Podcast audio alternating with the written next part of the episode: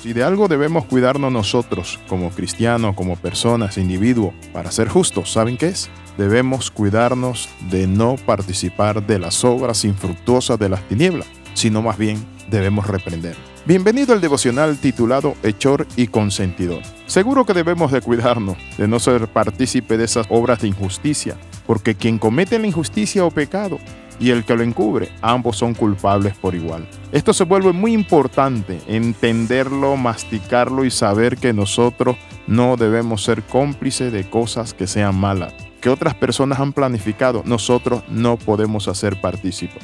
Por otro lado, una cosa es ser engañado y otra ser utilizado y que te dejen mal y otra es participar de las obras de las tinieblas. Me refiero al hecho de que si alguien ve, escucha y sabe de que una persona está haciendo algo malo y decide también callarlo, participa como la persona que lo hace.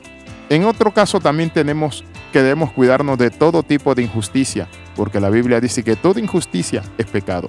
En el libro de Proverbios capítulo 17 versículo 15 dice, el que justifica al impío y el que condena al justo, ambos son igualmente abominables a Jehová. Noten esto, son dos perfiles de personas. Uno el que justifica al impío y dos el que condena al justo. Ambos son igualmente abominables a Dios, es decir, a Dios no le gusta eso. Es probable que usted no vea similitud, pero sí hay algo de fondo y que tiene mucha similitud. Quien justifica, defiende, acepta, tolera o está defendiendo al culpable en el sentido que considera que es válido lo malo que hizo esa persona, es un consentidor. Pues a lo malo se le debe llamar malo. Por eso dice la Biblia, hay de los que a lo malo llaman bueno y a lo bueno llaman malo. ¿Por qué debemos hacerlo?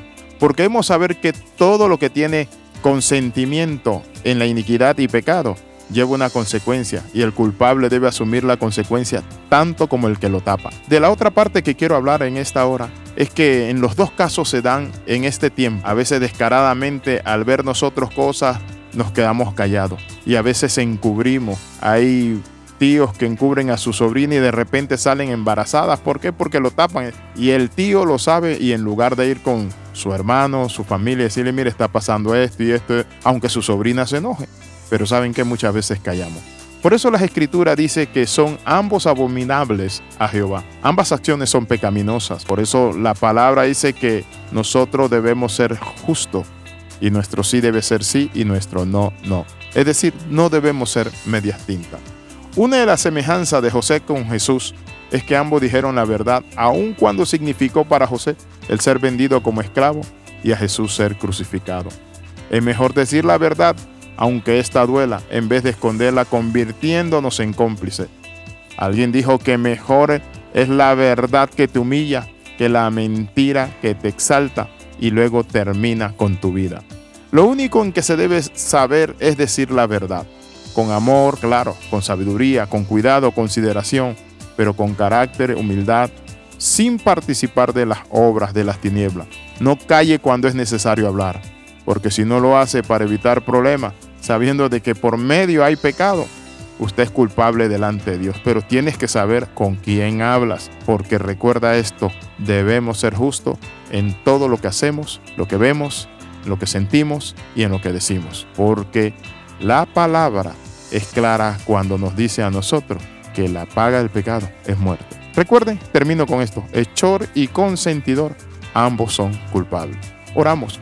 Padre, en el nombre de Jesús de Nazaret, Padre Santo, renunciamos a las obras de las tinieblas. Renunciamos a andar tapando y patrocinando a personas que andan haciendo cosas malas. Padre Santo, danos la sabiduría, el valor para enfrentar la verdad, oh Dios Padre de la gloria, y poder, oh Dios Padre, vivir en esa luz. En el nombre de Jesús, amén y amén.